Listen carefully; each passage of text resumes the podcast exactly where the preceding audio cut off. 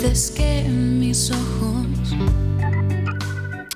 2 y 19 minutos de la tarde. Bueno, pues volvemos al mundo del fútbol para analizar un poco. Bueno, volvemos, solo hemos hecho una pequeña eh, introducción al principio del programa y nos hemos metido un poco con el baloncesto. Hemos hablado de baloncesto y ahora hemos hablado también de la gimnasia rítmica, ¿no? Que, bueno, este fin de semana lo precedía ante todo cualquier deporte.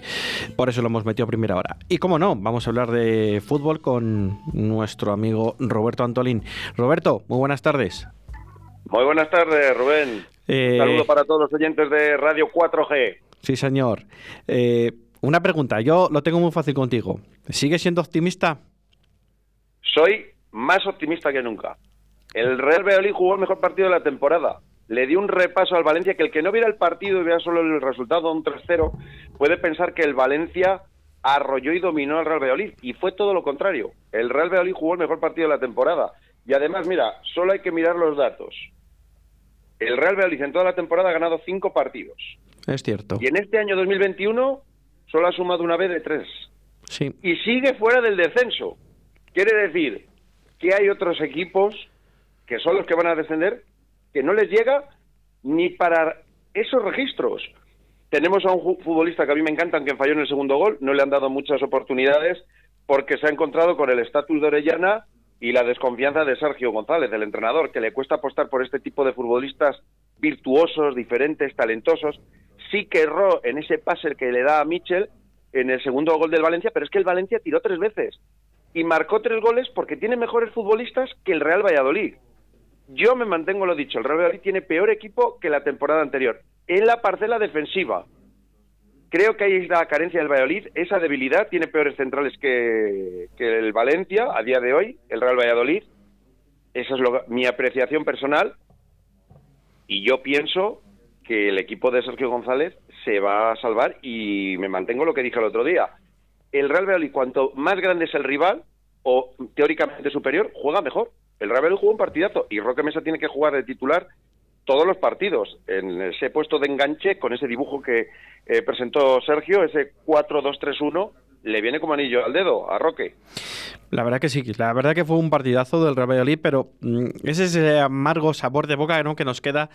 Mm, aunque hayas visto el partido, dices 3-0. O sea, mm, nos, hemos merecido que nos metan tres. No, es que encima hacía mucho tiempo que el Real Valladolid no encajaba tres goles. creo recordar que esta temporada eh, no recuerdo si ha encajado tres goles. Mm, ahora mismo, no lo recuerdo. Pero aún así, en lo que va de año, desde enero, no ha encajado tres goles. Eh, resultado injusto. Yo soy de los que opino muchas veces que el fútbol es el deporte más injusto. Ojalá se salve, yo quiero que se salve. Eh, yo mi pregunta es, ¿sigue siendo optimista? Porque la pasada semana en estos mismos micrófonos nos vendías a todos o nos dabas tu opinión de no, no nos vendías, ¿no? Nos dabas tu opinión de yo soy optimista porque tenemos a So Weisman, tenemos a tenemos un, un, equipo que juega bien, que está mentalizado de que se quieren salvar, pero claro, después de esta patada que, nos han dado en el culo, ¿no? Como por decirlo así de alguna manera el pasado domingo, este ayer domingo por la tarde a la hora del café, eh, pues ha sido temerosa, Roberto.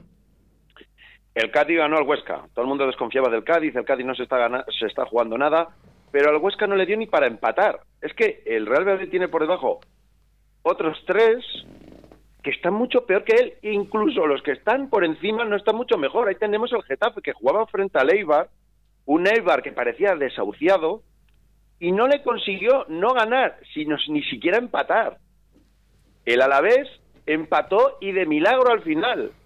Es cierto. Y jugaba en casa. O sea que mm, yo no veo al Real Valladolid tan mal. Y cuando veo los partidos de todos los eh, que están implicados en el descenso, ninguno juega también como el Real Valladolid. El Real Valladolid, en la primera parte solo, frente al Valencia, 19 tiros a puerta. No marcó ningún gol.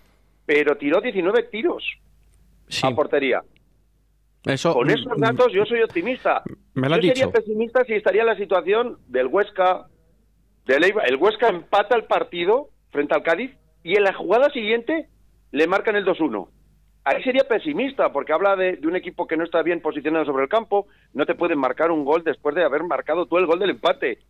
yo veo los otros tres rivales, no hablo ya del Elche. El Elche ya es caso aparte, un equipo que le cuesta un mundo marcar goles. Esas son mis sensaciones. Las sensaciones que me transmite el equipo de Sergio son positivas. ¿Que le falta cierto cara a portería? Sí.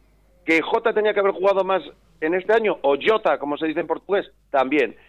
Aunque cometiera el error del segundo gol. Y que si el Real Valladolid, por cábalas del destino, acaba bajando de la manera que lo hizo frente al Valencia, pues yo estaré orgulloso porque es un equipo valiente, que da la cara, que va por el partido. Y jugando así es muy difícil que, que pierdas partidos. Te puede pasar con el Valencia, sí, tiene mejores jugadores. Juegan al contraataque, te pillan tres veces porque tienes malos centrales y mala línea defensiva, la tienes muchísimo peor que esta temporada, que la anterior temporada y la anterior, pero el equipo jugó bien y dio la cara y generó fútbol y las mejores ocasiones y dominó a su rival. Muy pocas veces va a perder el Real Madrid jugando así, si mantiene ese nivel de juego en estos partidos que quedan.